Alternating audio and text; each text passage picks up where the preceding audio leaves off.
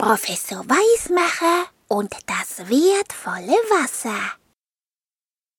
Professor Weismacher schüttelte den Kopf. Hm, ja, ja, so etwas aber auch. Wo kommt denn dieser Zettel daher? Wer schreibt denn so etwas? Ja, gute Güte. Sein Assistent Hundling hatte nämlich einen Zettel aus dem Briefkasten gebracht. Auf dem stand Lieber Herr Professor Weismacher, kannst du bitte etwas erfinden, damit es kein Wasser mehr gibt? Meine Mutter möchte immer, dass ich mich wasche, und das mag ich gar nicht. Der Professor schüttelte gleich noch einmal den Kopf. Ja, ja, so etwas, so etwas. Wer will denn so eine Erfindung haben? Das Wasser ist doch sehr, sehr wichtig. Wir Menschen müssen ein bis zwei Liter Wasser am Tag trinken.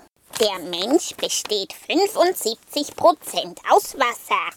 Unser Körper braucht das Wasser zum Transport von Nährstoffen und zum Ausschwemmen von Giften und, und auch zur Erhaltung und Regelung der Körpertemperatur. Äh, jawohl. Ohne Wasser könnten wir keine drei Tage überleben. Ja, ohne Wasser würde es überhaupt kein Leben auf unserer Erde geben.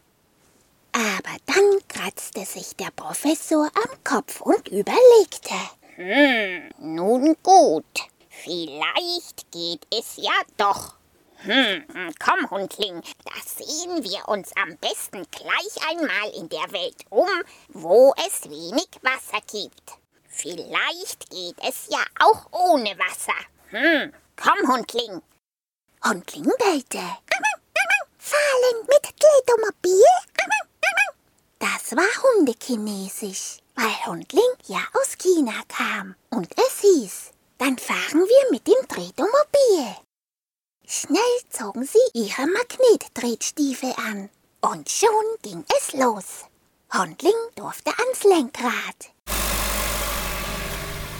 Weil der Professor gerade die sieben Meilen Magnetdrehstiefel erfunden hatte, kamen sie bei jedem Tritt gleich sieben Meilen auf einmal voran. Und so flitzten sie geschwind wie der Wind dahin und an allen anderen vorbei. Sogar die allerschnellsten Autos überholten sie.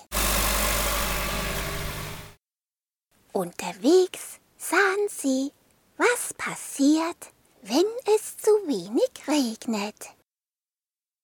Die Wälder waren dürr und braun, Bäume waren umgestürzt oder wurden gerade gefällt, weil der Borkenkäfer über sie hereingefallen war.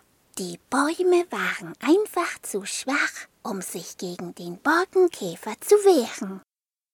Als sie weiterfuhren, sahen sie, dass auf den Feldern die Ernte dürr geworden war.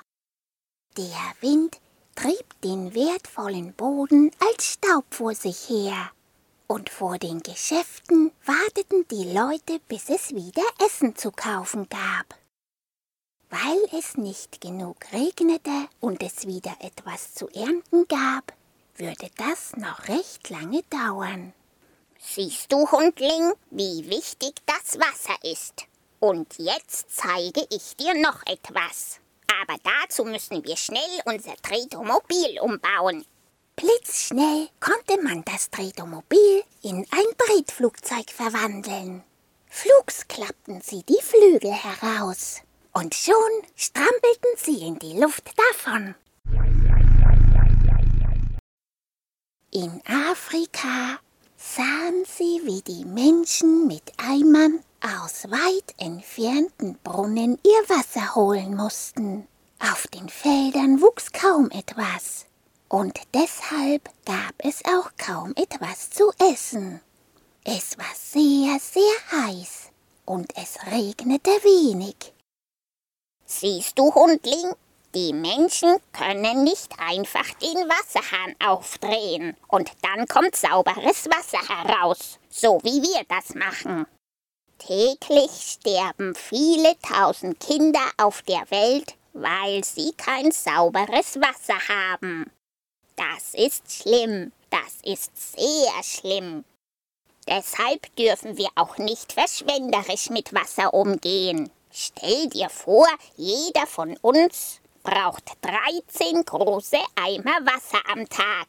Und 35 Liter Wasser spülen wir täglich in die Toilette.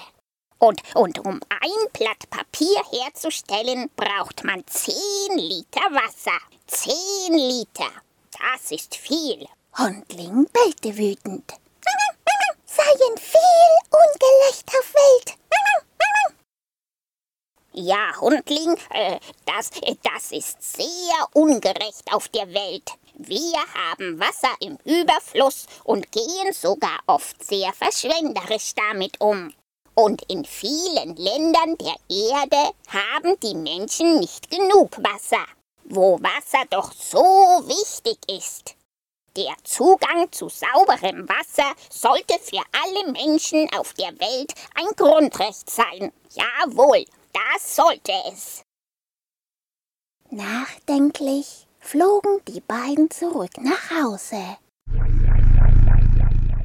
Und der Professor überlegte, wie er die Welt ein Stück gerechter machen könnte.